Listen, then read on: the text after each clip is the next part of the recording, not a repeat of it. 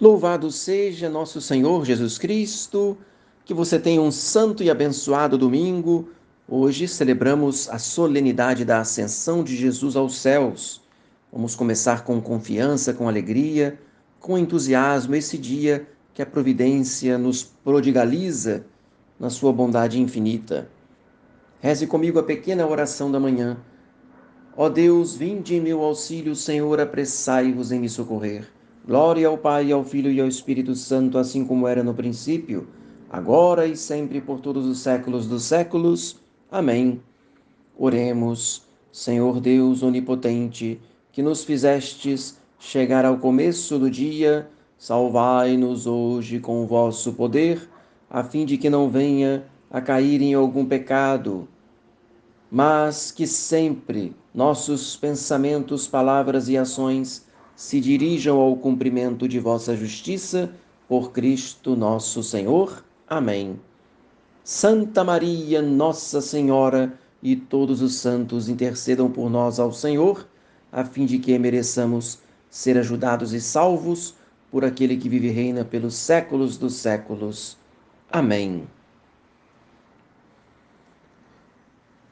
Refletindo com você nesta manhã, é bom lembrar que o progresso da vida espiritual não consiste apenas em gozar da graça da consolação, mas consiste também em suportar a privação dela. Suportar a privação da consolação com humildade, com abnegação, com paciência, de tal modo que não afrouxemos na prática da oração, nem deixemos de tudo o exercício das boas obras que costumamos fazer. Então, quanto melhor pudermos e quanto melhor, quanto melhor entendermos que é necessário fazer de boa vontade tudo aquilo que estiver em nossas mãos em nosso alcance, mesmo nos momentos de secura ou de ansiedade de espírito, devemos permanecer firmes e sentir que nós não estamos descuidando na alma o cuidado de nós mesmos, fazendo tudo por amor na presença de Deus, com reta intenção e com o espírito generoso, com foco né, bem aplicado no desejo único de salvar a própria alma, claro, buscando a própria santificação e, por que não, a santificação dos demais. Nosso Senhor, no dia da sua ascensão, ele subiu, mas deixou para nós uma missão de também levarmos o seu nome às outras pessoas. E ele deu essa ordem: ide e pregai o evangelho.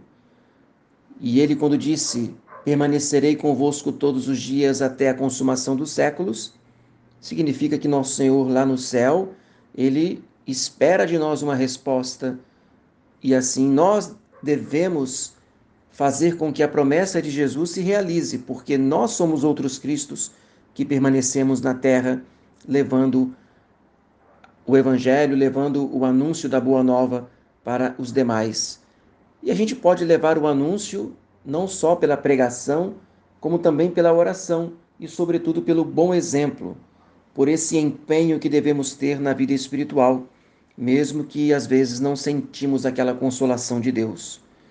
E nosso Senhor então quer nos consolar, ele permitiu que nós tivéssemos esse período de prova, mas o Espírito Santo, o Consolador, há de nos mostrar toda a verdade e é melhor sentir a consolação da presença do Espírito Santo do que experimentar consolações mundanas e passageiras.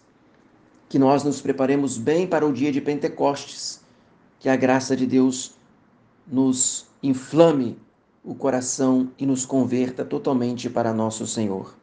Desça sobre você neste domingo a bênção de Deus Todo-Poderoso, o Pai, o Filho e o Espírito Santo. Amém. Tenha um santo dia.